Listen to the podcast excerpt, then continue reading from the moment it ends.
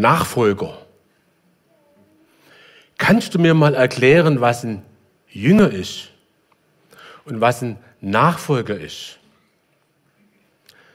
So, jetzt gibt es eine kleine praktische Übung für euch. Ihr habt eine Minute Zeit, euch auszutauschen, zu zweit, zu dritt, wie auch immer, wie es sich gerade ergibt, aber wirklich schnell. Wie würdet ihr das definieren? Angefangen mit dem Satz, ein Jünger Jesu und dann, was ist das eigentlich? Ja? Tauscht euch aus und nachher kriege ich euer Feedback und dann gucken wir mal, wie es weitergeht. Okay? Also tauscht euch kurz aus. Wie würdet ihr das definieren? Ein Jünger Jesu, Punkt, Punkt, Punkt. Los geht's.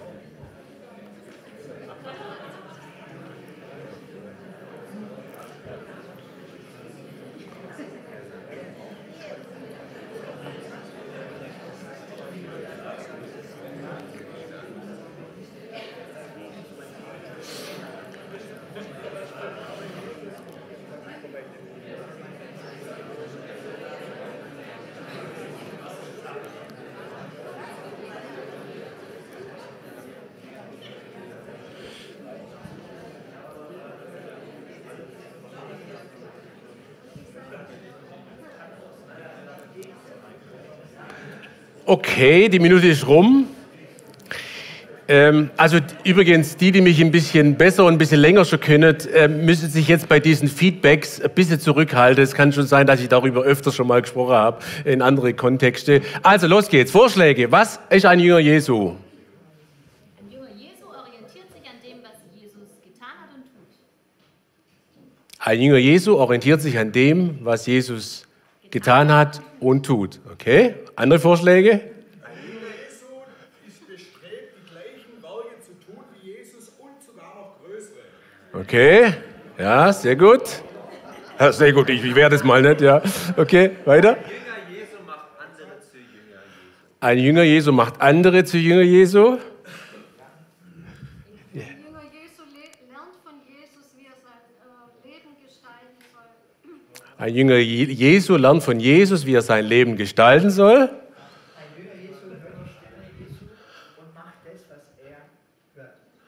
Ein Jünger Jesu hört die Stimme Jesu und macht das, er was er hört. ja? Ein Jünger Jesu lebt mit ihm und lernt von ihm. Ja? Cool. Noch was? Überraschend Neues? Also, ich sag's ja. Ich sag's ja. Also ich habe ehrlich gesagt schon blödere Antworten gehört. Das war alles schon mal super gut. Alles wirklich richtig. Alles wirklich richtig. Es wäre schön, wenn wir uns auf eine Formulierung einigen könnten. Die schlage ich mal vor. Es ist eigentlich total simpel. Es ist total simpel. Ein Jünger Jesu sagt das, was Jesus sagte und tut es, was Jesus tat.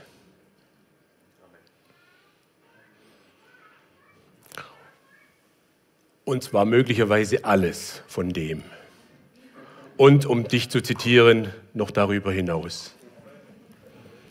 Ja, ein Jünger Jesu sagt es, was Jesus sagte und tut es, was Jesus tut. Jetzt kommt immer ein Satz, den ich hier immer höre, der Titel meiner Predigt. Ich lerne. Der Titel meiner Predigt ist Jüngerschaft einfach, schwer und wunderschön. Oder anders ausgedrückt, worum geht es eigentlich? Worum geht es bei dem Thema Jüngerschaft? Warum treffen wir uns hier eigentlich?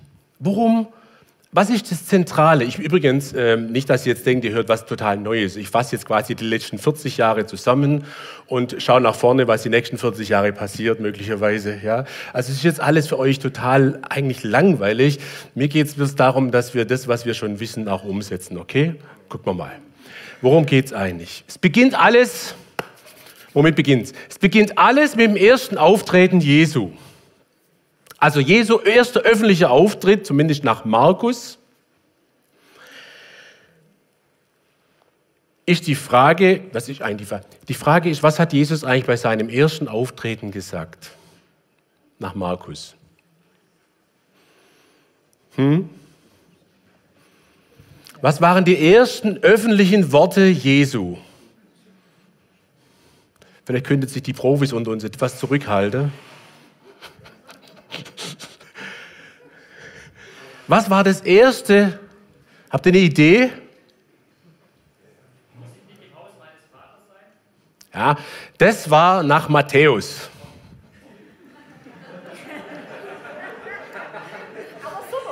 Aber echt cool. Ich habe aber gedacht als Erwachsener, ja, da war er zwölf. Genau.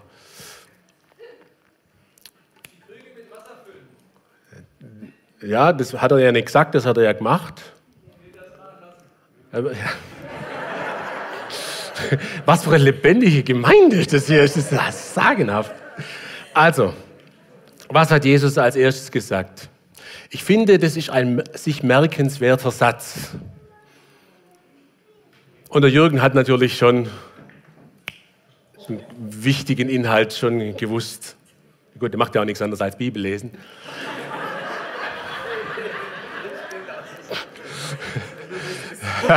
Stimmt nicht, der ist auch Ehemann und Papa und so. Die Zeit ist erfüllt. Und das Reich Gottes ist nahe gekommen. Kehrt um und glaubt an das Evangelium. Man könnte sagen, das ist das Programm Gottes. Das einzige große Programm Gottes. Und das haut Jesus gleich am Anfang raus. Ist nicht so wie bei den Politikern, die so Wahlplakate machen und alles Mögliche ankündigen und so und hinterher sieht man dann, wie es wird. Nee, nee. Die wirklich wichtige Botschaft haut Jesus gleich am Anfang raus. Fred Ritzhaupt hat übersetzt, die Zeit ist da, Gottes Herrschaft ist mitten unter euch. Ändert euer Denken und vertraut auf das, was ich euch sage. Unser Weg beginnt also mit Umkehr. Was ist denn jetzt bitte Umkehr? Kehrt um. Was bedeutet das eigentlich?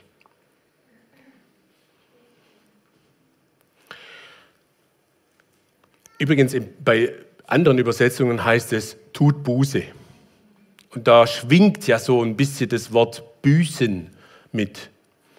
Aber wenn man genau hinguckt in den Text, hat es zunächst mal nichts mit Büßen zu tun, sondern es geht im Grunde darum, dass du anfängst und läufst und läufst und plötzlich begegnet dir Gott. Plötzlich kommt Jesus in dein Leben. Das kann auf Beerdigungen passieren, in Veranstaltungen, im Gottesdienst, beim Bibellesen, beim Gespräch mit jemand. Völlig egal. Es beginnt damit, dass plötzlich hier jemand sagt, stopp, wenn du jetzt weitergehst, da geht es bloß noch in eine falsche Richtung. Ich rate dir, kehr um. Und Umkehr, Bußen, Buße tun, heißt im Grunde nichts anderes als eine andere Richtung einschlagen. Nicht da weiter, weil ich habe was viel Besseres. Ich habe was viel Besseres, qualitativ hochwertigeres für dich. Wenn du da weitergehst, dann landest du irgendwo, aber nicht da, wo ich, sagt Gott, dich sehe. Ich sehe dich bei mir. Ich sehe dich an meinem Herz. Ich möchte, dass du verstehst, dass ich dich von ganzem Herzen liebe. Und deswegen schlag eine andere Richtung ein.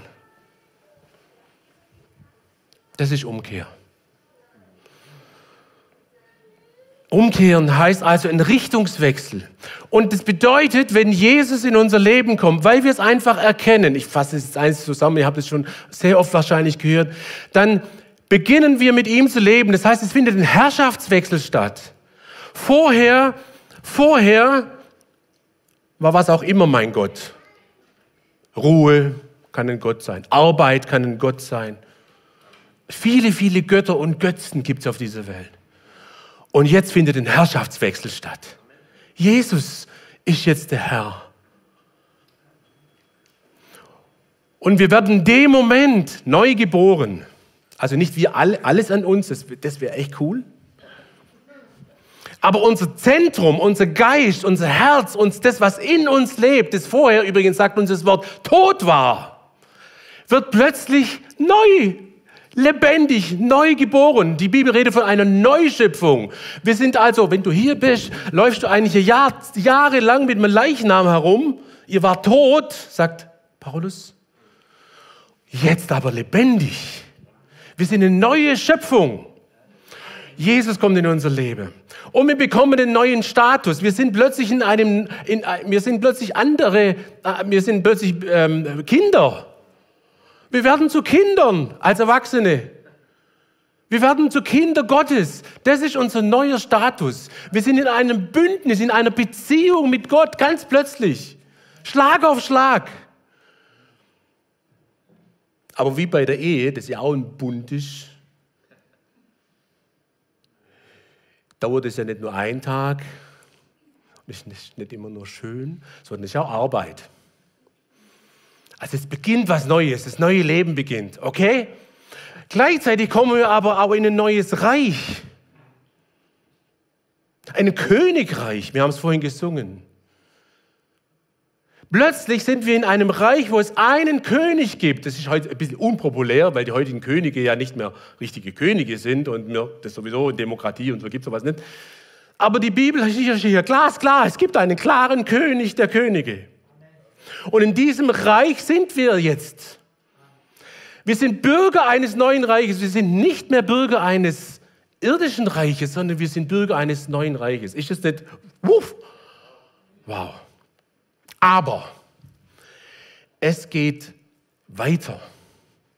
Ich meine, das wäre ja super, wenn man zum Glauben kommt, eine neue Beziehung hat. Plötzlich ist Gott nicht mehr irgendein irgendwas, sondern ein Vater, ein persönlicher, persönlicher Schöpfer, der, mir, der mich einlädt, an sein Herz zu kommen. Plötzlich, also das wäre ja schön, wenn das, so, wenn das so bliebe. Also nur die ganze Zeit auf dem Schoß des Vaters zu sitzen, das wäre schon Cool, manche machen das auch. Schön, ich finde es toll, am Vaterherz Gottes zu sein, aber ähm, es, es, ist, es ist auch noch ein bisschen mehr. Nachfolge heißt, wie ihr vorhin alle richtigerweise gesagt habt, das zu sagen, was Jesus sagt und das zu tun, was Jesus tat. Jesus ruft uns also nicht nur zum Glaube auf, sondern er ruft uns zur Nachfolge aus auf. Und das Programm Jesu, das zu sagen, macht zu Jüngern, kehrt um, denkt neu, das ist auch unser Programm. Metanoia übrigens, das Wort, das hier steht, kehrt um, heißt streng, also genau übersetzt, nachdenken. Nachdem ich etwas erkannt habe, denke ich um. Umdenken.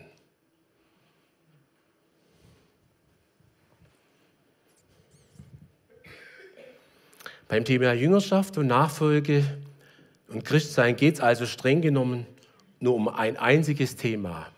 Nächste Folie, genau. Das Sichtbarwerden des Reiches. Ist übrigens, ich habe mir gedacht, was Paulus kann, kann ich auch. Ich mache mal so einen langen paulinischen Satz. Ja?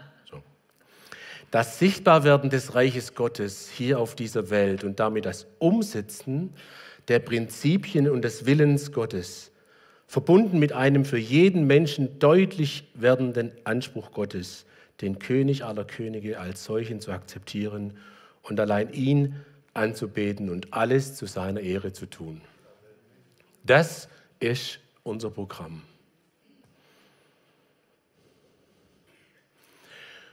Und das ist immer so eine Botschaft, die ich nicht unbedingt sehr gern, aber trotzdem als sehr wichtig, sehr gern sei, aber als wichtig empfinde. Es geht, ihr Lieben, nicht um uns. Es geht um das Reich Gottes. Es geht um die Herrschaft Jesu. Es geht um die Anbetung des dreieinigen Gottes. Es geht um die Rückkehr aller Geschöpfe zum Schöpfer. Es geht um die Umsetzung dessen, was Jesus gesagt und vorgelebt hat, und zwar in allen Lebensbereichen.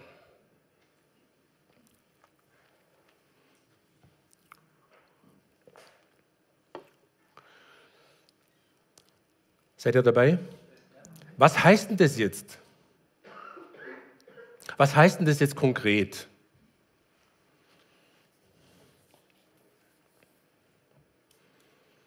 Wie setzen wir das um?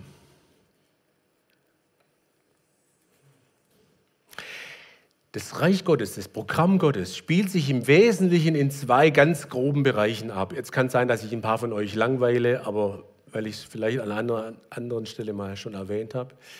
Die zwei großen Bereiche, in denen sich Nachfolge, Jüngersein, das Ausbreiten des Reiches Gottes abspielt. Der erste Bereich ist der Bereich des Bundes. Ich habe es gerade schon erwähnt. Wir kommen in ein neues Bündnis.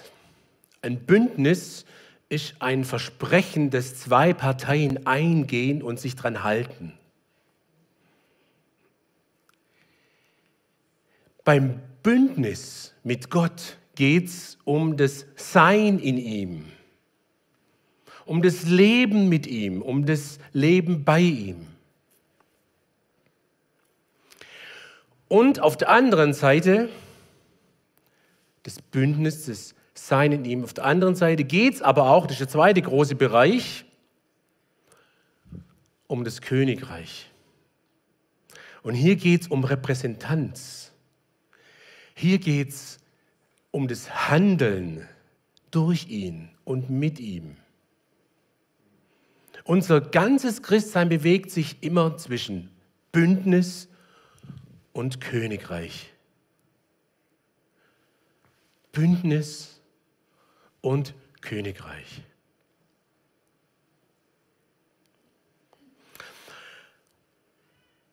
Und in den nächsten viereinhalb Stunden möchte ich euch versuchen äh, zu, äh, zu helfen, zu verstehen, was in dem jeweiligen Bereich ist.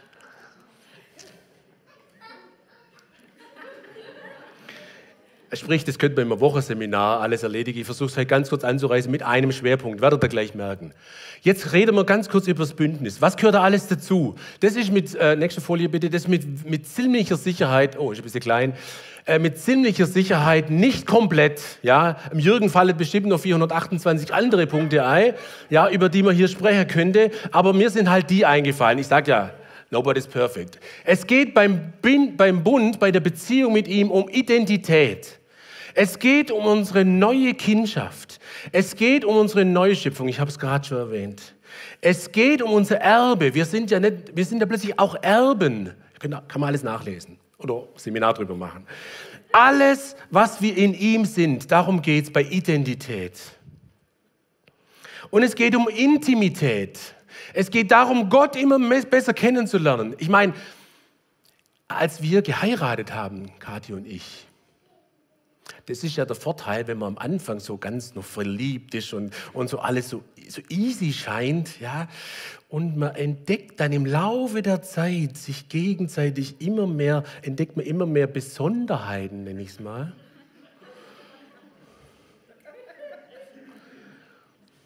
Und diese, Bes ja wirklich, das ist so. Und bei Gott ist es auch nicht anders, ja der Gott, der kann auch ganz anders als nur so sein, er kann auch mal anders sein.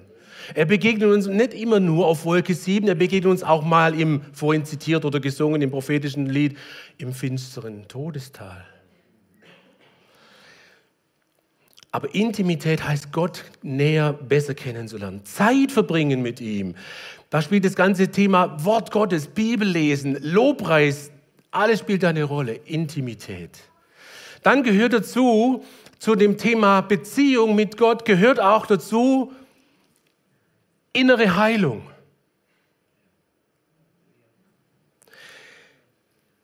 Da geht es darum, innere Prozesse zu klären. Da geht es darum, Bindungen zu lösen. Da geht es darum, Haltungen und Festlegungen zu entlarven. Da geht es darum, Gottes Wahrheit zu ersetzen, da wo vorher Lüge war. Da geht es um die Freiheit. Wir kommen nachher nochmal darauf zurück. Es geht um Eigenreflexion. Es geht, ja tatsächlich, es ist nicht so, dass Gemeinde Jesu darin besteht, dass wir jeden Sonntag hierher kommen und hören uns an, was da vorne gepredigt wird und dann sagen, ha ja, so ist's. Das hat aber gut gesagt. Es geht darum, sich selber zu spiegeln und zu sagen, wie stehe ich eigentlich dazu? Hier geht es auch um Charakterentwicklung. Hier geht es um blinde Flecke. Hier geht es um Veränderungsprozesse, um Persönlichkeitsentwicklung. Werden wie er. Ich sage ja, da könnte man für jeden einzelnes Stichwort Seminar machen. Machen wir vielleicht auch noch. Hier geht es auch um das Leben im Geist, eine Dimension, die ja hier auch sehr gewertschätzt wird und kultiviert wird. Hier geht es um den Heiligen Geist, dieses etwas merkwürdige Ding, was man nicht immer so fassen kann, was in der ganzen Kirche Kirchengeschichte oder in großen Teilen der Kirchengeschichte einfach vergessen wurde, weil man einfach nicht wusste, was ist denn das eigentlich, der Heilige Geist. Gut, ihr wisst es, ich muss es euch nicht erzählen. Hier geht es um hörendes Gebet, hier geht es um aktives Leben im Heiligen Geist. Ich, fasse es bloß, ich reiße es bloß kurz an, um nachher auf die Tiefe zu kommen. Und es geht um Gemeinschaft. Es geht darum, dass wir unsere Beziehung, die wir mit Gott haben, auch miteinander teilen, miteinander leben, dass wir miteinander, voneinander lernen, dass wir fragen, hey, wie machst denn du das? Sag mal, hast du auch so ein Problem, mehr als fünf Minuten am Stück die Bibel zu lesen? Oder bin ich hier der Einzige? Wie, wie machst du denn das? Und so weiter. Ihr wisst, was ich meine. Ermutigung und Ermahnung, ja tatsächlich beides. Wir ermutigen uns hier. Wir schauen, dass es uns gut geht. Wir schauen, dass wir uns nicht irgendwie die Bremsen darunter reinjagen, sondern wir ermutigen einander. Allerdings müssen wir auch manchmal ermahnen. Wir müssen auch manchmal sagen, hey, hey, das ist schick, was du da machst. Oder was du da sagst. Oder wie du dich verhältst ich darf das einfach sagen, nicht weil ich der Besserwisser bin, sondern weil ich komme an Christi statt, weil Gott dich liebt und Gott leidet darunter, wenn du leidest. Und deswegen komme ich zu dir und heb dich und, und versuche dir zu helfen. Darf ich das?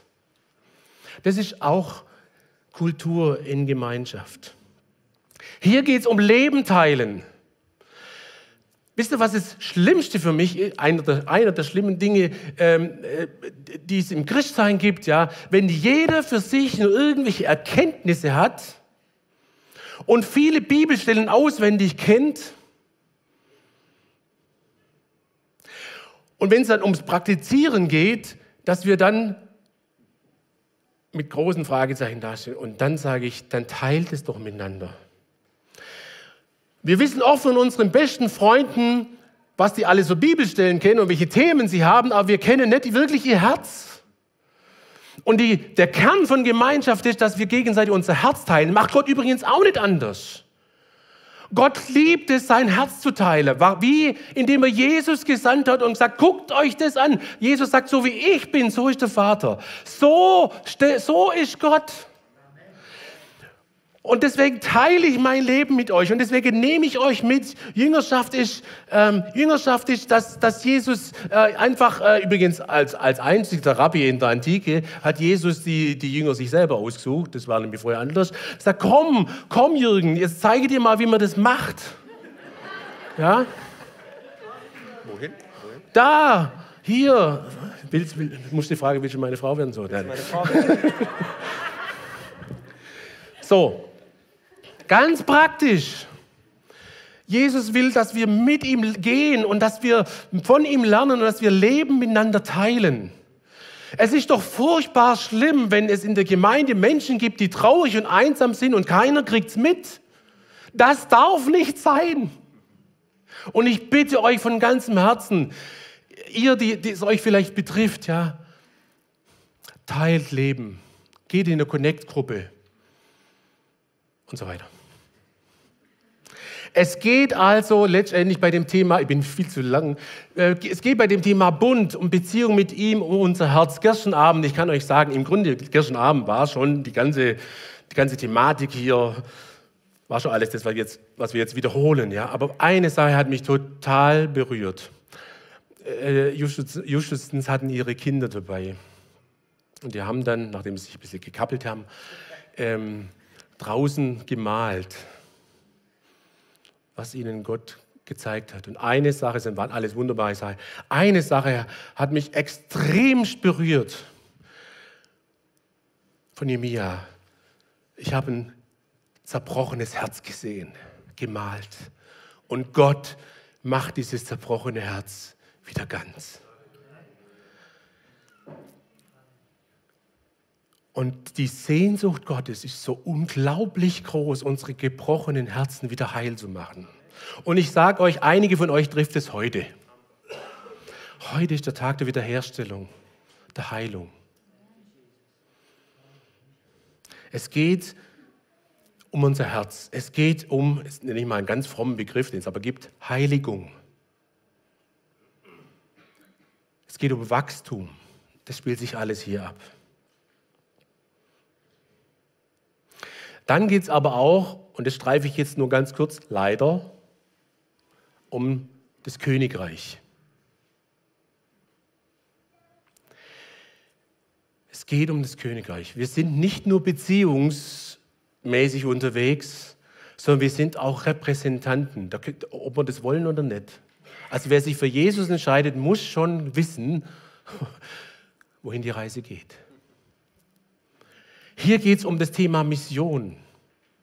Hier geht es um missionalen Lebensstil. Was der Unterschied zwischen missionarischem Lebensstil und missionalem Lebensstil ist, könnt ihr mich in einer extra Runde fragen. Es geht ums Jüngermachen. Es geht ums Investieren in Menschen. Es geht ums Jesusmäßige Unterwegssein. Dann geht es um Dienst, gabenorientiertes Dienen, einander dienen. Es geht um die Umsetzung des Wortes. Jakobus sagt, seid nicht nur Hörer des Wortes, sondern genau Täter. Es geht hier um Frucht. Es geht auch um eine neue Kultur. Wisst ihr, die Reiche dieser Welt, die haben so ihre eigenen Kulturen, ihre eigenen Regeln, ihre eigenen Maßstäbe. Und wir wissen alle ganz genau, in, welcher kulturellen, in welchem kulturellen Desaster wir gerade in Deutschland sind. Und es geht darum, es anders zu tun. Menschen mit den Augen Jesu zu sehen, zum Beispiel. Nicht zu beurteilen, du kannst was, du kannst nichts, du verdienst das, du verdienst das. Du hast studiert und du bist bloß ein Handwerker und so weiter. Menschen mit den Augen Jesus sehen. Menschen so anzuschauen, wie als ob Jesus sie anschaut. Das finde ich einer der geistlichsten, herausforderndsten Übungen für uns. Wenn wir das alle lernen würden, Menschen mit den Augen Jesu zu sehen, es würde sich unter uns viel verändern und in der Welt auch. Es geht um eine Kultur der Ehre und der Wertschätzung. Das fällt mir übrigens, fällt mir jetzt gerade ein bei dieser unglaublichen Szene, als eine Ehebrecherin ertappt wird und die Steine schon in der Hand liegen. Das waren nicht so kleine Kieselsteine, das waren richtige. Und sie alle bereit waren, sie zu steinigen, weil man sie ertappt hat bei der Sünde. Und was tut Jesus? Jesus schaut die Frau erstmal an und beschäftigt sich mit ihr und schaut ihr in die Augen. Und er sagt im Grunde, die sind alle, wenn er Schwabe wäre, kein Haar besser. Und dann gehen sie alle. Also, ihr wisst, wie die Story weitergeht. Er schaut die Menschen an, eine Kultur der Wertschätzung, allerdings auch mit Konsequenzen, ihr wisst. Wertschätzung statt Anklage, Annahme statt Ausgrenzung, Wahrheit statt Heuchelei, Vergebung statt Verurteilung, da kommen wir noch drauf, Liebe und Barmherzigkeit. So, ich muss mich sputen. Priesterliches Handeln, auch das gehört in den Bereich des Königreiches. Ähm, an Christi statt segnend unterwegs sein. Vollziehen der Wahrheiten Gottes, das ist schon auch unsere Aufgabe. Natürlich macht es immer Gott selber, klar, aber er benützt uns, damit wir bei Menschen die Wahrheiten Gottes aussprechen. Das passiert hier übrigens ständig. Hm? Wir hören hier ständig Wahrheiten Gottes und die sind wahr. Es geht um Vollmacht und Autorität. Wir sind ausgerüstet vom König aller Könige mit, mit, äh, mit Autorität und Vollmacht. Wir stehen nicht da mit leeren Händen. Als Jesus, und das fand ich schon etwas krass, als Jesus seine Jünger berufen hat und sie ausgesandt hat, ein bisschen zugucken lassen, aber dann raus mit euch, jetzt macht dies und jenes und das, ja, und heilt die Kranken und treibt Dämonen aus und so weiter. Also klare Anweisung. Und die stehen bestimmt da und denken, hä? Echt jetzt? Jetzt schon? Können wir nicht noch ein bisschen warten? Nee, weil er ihnen Vollmacht gegeben hat. Und am Ende seines irdischen Lebens wird es nochmal extra erwähnt. Ich habe euch Vollmacht gegeben, um zu. Also, wir haben, wir stehen nicht da wie Idioten, sondern wir sind ausgerüstet vom König aller Könige mit Autorität. Und so dürfen wir auch agieren. In der entsprechenden Demut natürlich. So, ich würde jetzt am liebsten über den Rechenblock sprechen. Stundenlang. Weil ich glaube, dass wir eigentlich bei dem Bereich Bund und Beziehung relativ gut unterwegs sind. Zumindest meine Welt, meine Beobachtung. Deswegen würde ich lieber über das Königreich sprechen, weil das so schön praktisch ist. Aber aus aktuellem Anlass und weil ich glaube, dass dieses Jahr ein Jahr der inneren Heilung wird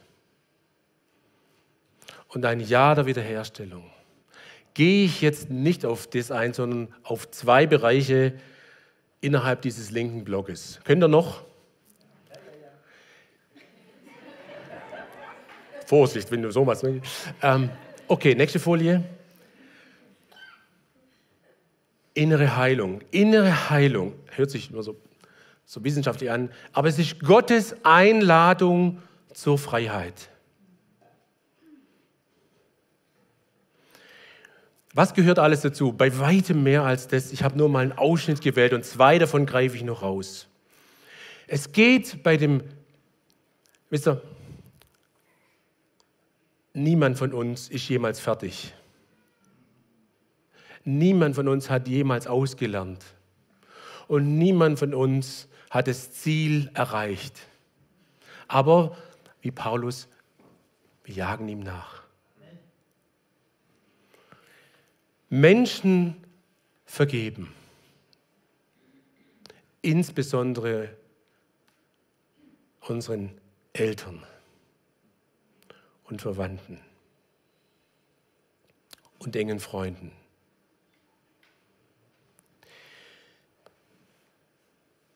Es spielen sich Dramen ab in Familien. Und jetzt schiebt es nicht so weit weg. Wir alle, nicht wir alle, es besteht die Möglichkeit, dass wir schlechte Erfahrungen mit unseren Eltern gemacht haben.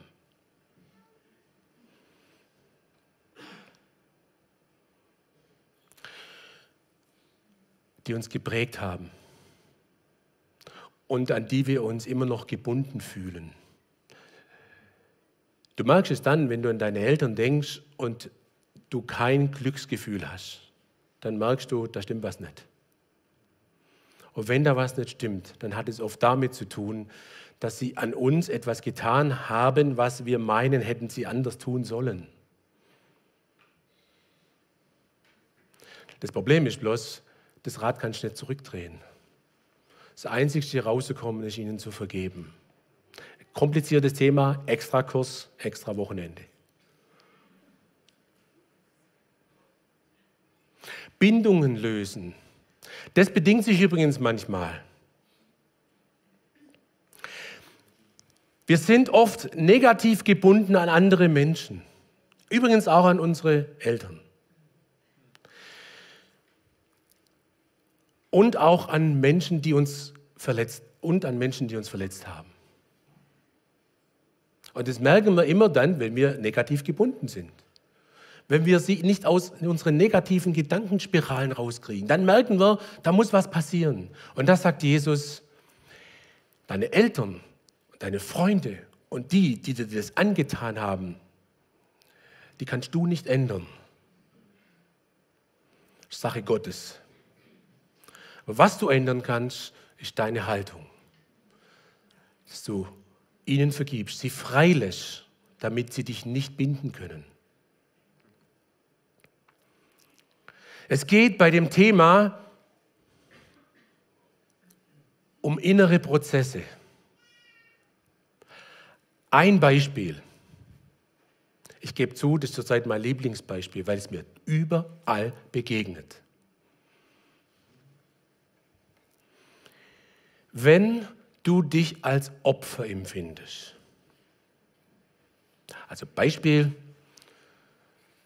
du konntest nicht den Beruf erlernen, den du gern erlernen wolltest, weil deine Eltern gesagt haben, Bub, das machst du anders oder Mädle, das ist nichts für die, du musst das und das machen und dich dann so lang manipuliert haben, bis du das dann tatsächlich so gemacht hast. Das heißt, dein eigener Wunsch, dein eigener Wille wurde nicht gesehen, wurde nicht respektiert, und heute bist du total unglücklich und denkst, weil meine Eltern das so wollen, bin ich jetzt die arme Sau. Entschuldigung. Ich bin das Opfer. Schon seit 20, 30, 40 Jahren, ich bin das Opfer. Oder du wirst arbeitslos. Das ist ja blöd. Jetzt kannst du dich in die Opferrolle begeben und sagen, jetzt bin ich arbeitslos. Und du kannst da drin bleiben. Nachteil, es ändert sich nichts. Und sehr häufig, sehr häufig, sehr, sehr häufig werden die Opfer zu Tätern. Sie sagen, der Arbeitgeber, der Chef, der ist böse. Wir drücken es natürlich anders aus und wir fühlen es auch vielleicht anders. Wir haben noch ganz andere Gefühle und sagen, den muss ich jetzt attackieren.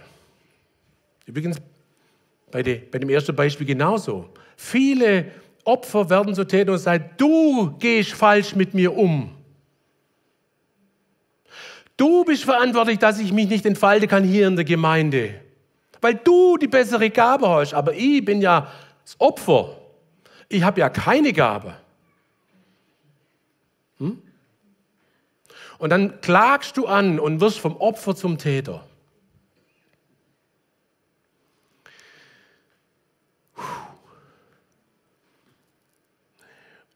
Und ich sage euch, an Jesu Stadt, das ist nicht gut.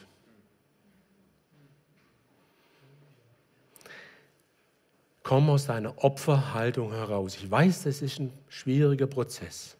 Aber wenn es dich betrifft heute, dann fang an, rauszutreten aus seiner Opferhaltung.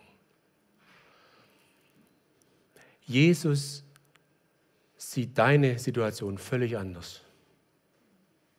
Er sieht die Realität, die war wohl, aber er sieht das, was vor dir liegt. Und der Einzige, der das ändern kann, aus der Opferhaltung herauszukommen, das bist du selber. Und deswegen rate ich euch, ich mache das nicht so oft raten, aber empfehle ich euch, fang heute an, rauszutreten aus seiner Opferhaltung.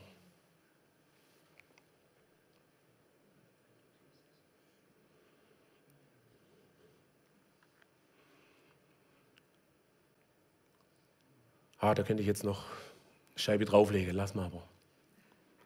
Haltungen und Festlegungen entlaufen. Wisst ihr, welche Haltung und Festlegung Gott bei mir als letztes, als jüngstes Beispiel entlauft und äh, entlauft hat? Ich habe gedacht, mir passiert das nicht. Ähm, ein bisschen peinlich, aber egal. Ich habe gesagt, nie wieder Gemeinde. Ich war so frustriert und enttäuscht. Dieses ganze Hickhack, dieses menschliche Drama, was sich da abgespielt hat, diese Kompetenzgerangel und so und dieses ganze, oh, ich dachte, nie mehr tue ich mir das an, nie mehr. Ich gehe vielleicht noch als Zaungast in die eine oder andere Gemeinde.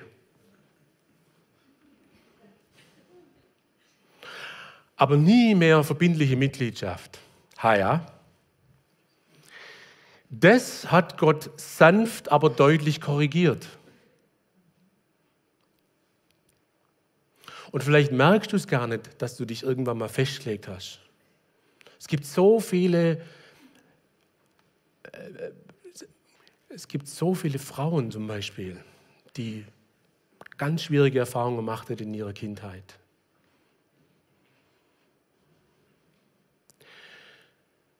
Und deswegen sage ich, Männer, never ever. Also es ist nicht so, dass ich das nicht verstehen kann, aber das ist eine Festlegung, eine Haltung, die führt dich ins Gefängnis, nicht in die Freiheit. Und die Einladung Gottes ist, komm mal raus. Ich möchte dir helfen. Lass uns in den Prozess gehen. Ich weiß genau, wie du dich fühlst, was da war. Ich weiß es und ich fühle es mit. Deine Tränen sind auch meine Tränen. Aber du bist mir viel zu wichtig, als dass du da bleibst, in deiner Festlegung, in deinem Gefängnis. Für dich ist die Freiheit da.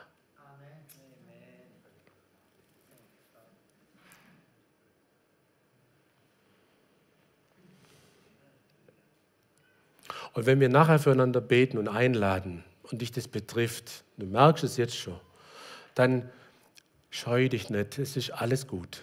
Gott sieht dich und hat so eine Sehnsucht, dich zu befreien.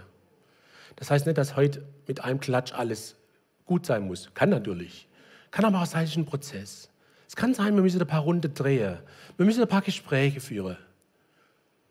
Aber der Weg Gottes ist die Freiheit.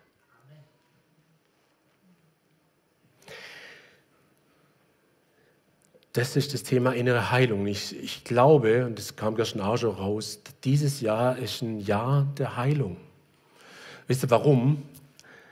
Wir haben vorhin gesagt, nicht, nicht schockiert sein, wir haben vorhin gesagt, es geht nicht um uns. Jetzt haben wir die ganze Zeit über. Es geht nicht um uns. Wisst ihr was? Solange wir gebunden sind an innere Prozesse, an unvergebene Schuld, an das, was hier alles steht, Solange wir da nicht frei sind, sind wir auch nicht frei, Repräsentanten zu sein. Es geht immer irgendwie, aber Spaß macht es nicht. Und wir sollen fröhliche Repräsentanten sein. Wir haben eine gute Botschaft, wir haben die Freiheit, wir haben den, den einzigen, die einzige Institution auf dieser Welt zu verkündigen. Jesus, er ist es wert, dass wir ihn verkündigen. Und da braucht er uns dazu. Deswegen ist er ja weg. Er hat gesagt, jetzt gehe ich und jetzt macht ihr den Job. Deswegen ist Jesus weg. Also. Hm? Und wir sind jetzt dazu da, um diese wunderbare, gute Botschaft weiterzutragen. Und dazu braucht er uns fit. Ja? Und deswegen, wenn, du, wenn wir gebunden sind an irgendetwas, was uns noch hält, dann sind wir nicht fit. Und Jesus möchte uns fit machen. Er möchte, dass wir gesund sind. Unser Herz unser zerbrochenes Herz wieder ein geheiltes, freies, schönes Herz wird. So, jetzt zum Thema, nächste Folie bitte. Könnt ihr noch? Das Thema Eigenreflexion. Das mache ich jetzt ein bisschen kürzer. Hier geht es darum, unsere Stärken zu stärken unsere Schwächen zu schwächeln. Grammatikalisch stimmt das jetzt nicht, aber ich fand es trotzdem cool. So, deine, deine Stärken stärken. Bei mir zum Beispiel, einer meiner Stärken ist Ermutigung. Und deswegen gucke ich und suche mir Menschen, die ich ermutigen kann.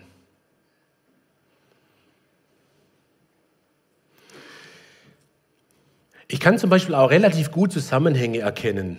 Sehe manchmal, wenn Dinge nicht so gut laufen und wenn sie gut laufen. Und deswegen prägt es natürlich auch meine Haltung, meine Intention, meine Art zu reden. Einer meiner Schwächen ist, ist meine Frau ganz gespannt, eine meiner Schwächen ist Kritikunfähigkeit. Das liegt aber daran, habe ich rausgekriegt, ist ein Prozess. Meine Erziehung, ich bin jetzt keine 30 mehr, schon jenseits der 50, und meine Erziehung war geprägt von Leistung. Fehler machen gibt's nicht. Schlechte Note in der Schule, no. Und wenn dann doch mal was schief geht und mich dann jemand darauf aufmerksam macht, dann buche ich das, die Kritik, die ja ganz gut gemeint ist, wahrscheinlich, hoffe ich mal, dann buche ich das auf mein Ablehnungskonto, weil ich nur angenommen bin, wenn ich ja gut genug bin. Versteht ihr?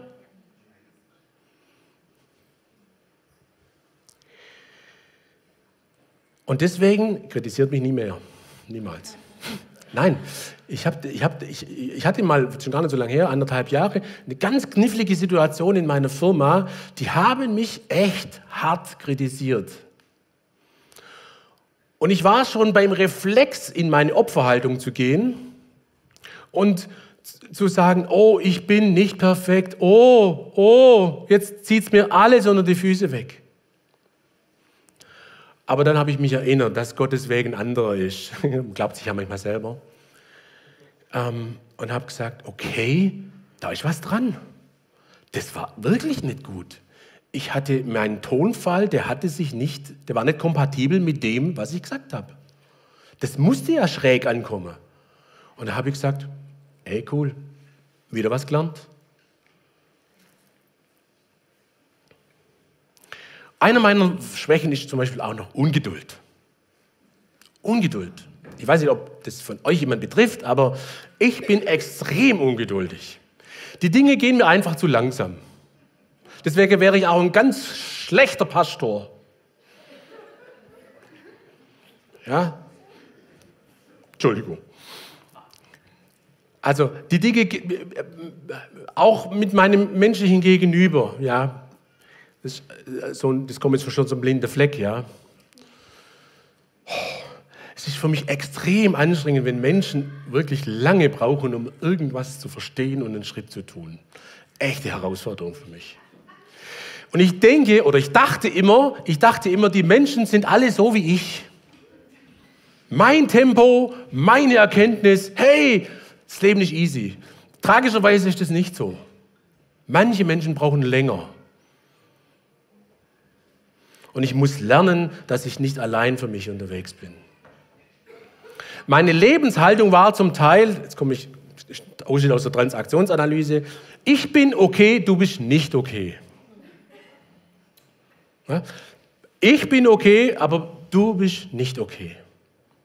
Das war meine fast grundlegende Lebenshaltung. Und deswegen habe ich auch in meiner ehemaligen Gemeinde so viel Fehler gemacht. Das war meine Haltung die ganze Zeit. Was seid ihr bloß alles für langsame? Ihr kapiert ja gar nichts. Ihr seid nicht okay, weil ich bin okay. Ja, noch heute holt mich das manchmal ein, weil ich das als Schuld empfinde. Ja, diese Haltung. Und ich brauche äh, Vergebung.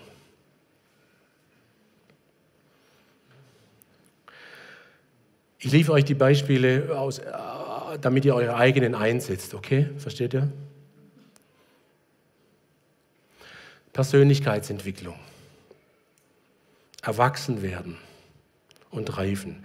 Manchmal, also ganz ehrlich, manchmal, wenn ich so in Erwachsenenrunden reingucke, dachte ich, denke ich manchmal, Kindergarten beleidigt sein. Ätschgäbele. Ja, ich verstehe das.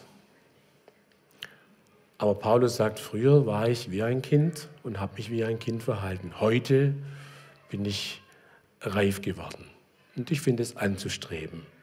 Gesundes Reifen. Und dafür sind Gemeinden übrigens super, weil da gibt es jede Menge Spielwiesen, reif zu werden. Unsere eigenen Bedürfnisse mal hinterfragen. Wisst ihr, Bedürfnisse haben einen Zwillingsbruder oder Zwillingsschwester. Bedürfnisse gebären immer auch Erwartungen. Ich habe ein Bedürfnis, Hunger zum Beispiel, und erwarte Essen. Viel Hunger, viel Essen.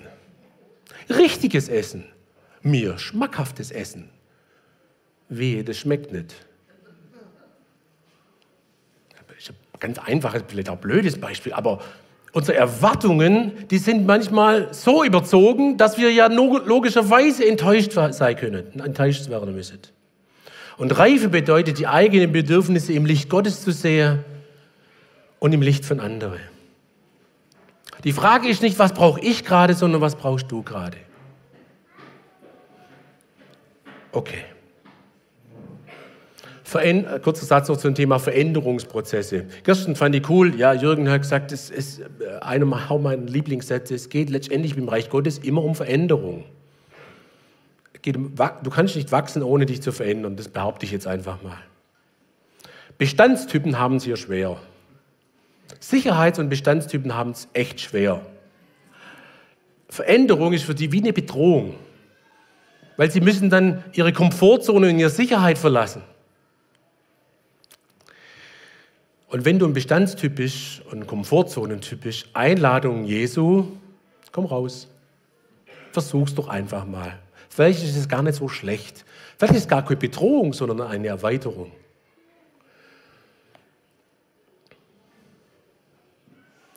Und ich habe euch ein Lied mitgebracht. Wisst ihr? Bei allen Situationen, wo ihr gerade drinsteckt und dran seid, bei allen ungeheilten inneren Prozessen, bei allen Schmerzen, die ihr möglicherweise habt, bei euren zerbrochenen Herzen, es gibt immer einen Weg. Es gibt immer einen Weg. Jetzt hoffe ich, dass es klappt. Ein Gott, der das Meer teilt. Unmöglich ist keine Option. Gottes Wege sind immer offen. Und ihr Lieben, ähm, das ist Nachfolge. Nachfolge heißt, einen Schritt zu tun. Jünger sein heißt, an der Stelle, wo Gott mich anspricht, um zu denken und umzukehren. Umkehr ist etwas so Schönes, weil wir in eine neue Richtung gehen. Und diese Richtung hat nur einen einzigen wunderbaren Namen. Die Liebe Gottes. Die Liebe des Vaters in die uns Jesus treiben möchte. Und ich möchte euch jetzt ganz herzlich einladen, wenn ihr, wir machen so,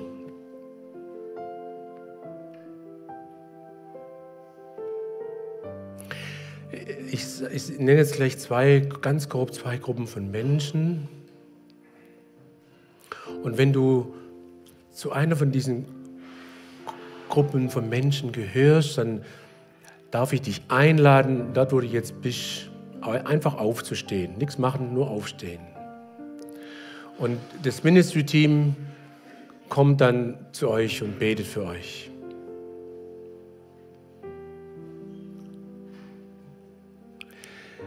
Und es ist etwas Schönes, wenn jemand anders für einen betet und segnet. Natürlich muss jetzt nicht gleich alles heute auf einen Schlag geheilt sein, aber es beginnt immer mit dem ersten Schritt.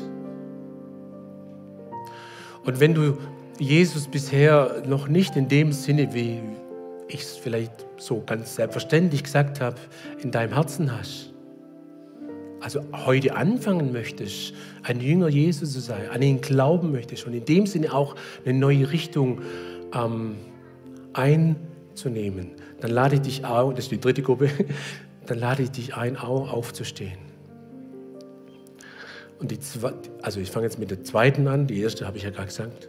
Die zweite Gruppe ist, ihr lieben Geschwister, wenn ihr heute entscheidet, egal ob zum ersten oder zum 150. Mal, ein Jünger Jesu zu sein, sein zu wollen. Im Sinne von, ich möchte umkehren und in Bund und Königreich unterwegs sein. Mit all meinen Schwächen, mit all meinen Unvollkommenheiten, mit all meinen Fragen und mit all meiner Schuld. Dann lade ich dich ein, aufzustehen. Und die dritte Gruppe, wenn du gemerkt hast, dass irgendwas, ein Rucksack auf deinem Rücken hängt, der schwer ist und der dich unbeweglich macht, der dich gefangen hält, der dich am Platz hält, wenn du eigentlich loslaufen willst, der dich stolpern lässt, weil es einfach zu schwer und zu mühsam ist. Wenn irgendwas ist aus der Vergangenheit, vielleicht auch gerade mit deinen Eltern oder mit enttäuschter Partnerschaft oder whatever, dann lade ich dich auch ein, aufzustehen. Und die Segner kommen dann. Wir machen es jetzt so, ich beende den Gottesdienst auch für den Livestream, sprechen noch einen Segen. Und alle, die noch da bleiben wollen und die Zeit genießen wollen mit Gott, das ist ein heiliger Moment. Umzukehren und einen neuen Schritt zu tun, ist ein heiliger Moment. Und es ist immer ein Weg. Es ist immer ein Weg. Und wer dann gehen will, darf gehen. Wer Kaffee trinken will, darf Kaffee trinken gehen. Fühlt euch frei und alle anderen bleiben einfach da. Und dann gucken wir mal, wohin der, wollte ich schon sagen, Abend, äh, wenn der Tag noch hinläuft. Okay? Ihr dürft jetzt sitzen bleiben, wenn ich den Segen spreche, weil ihr müsst dann gleich oder dürft ihr dann gleich aufstehen. Vater, danke für deine unendliche Liebe. Danke für Jesus.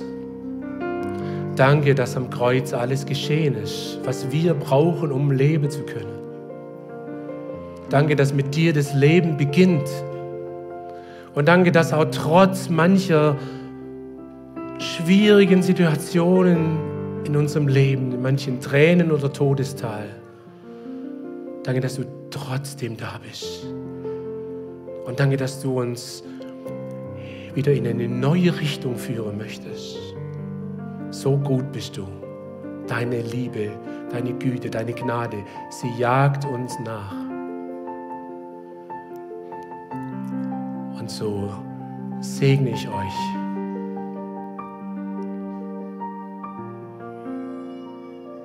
Mit dem wunderbaren, der wunderbaren Liebe des Vaters. Und ich segne euch mit der Gnade unseres Herrn Jesus Christus.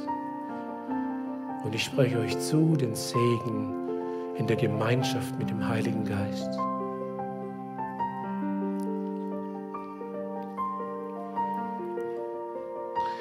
So, Jürgen spielt jetzt einfach.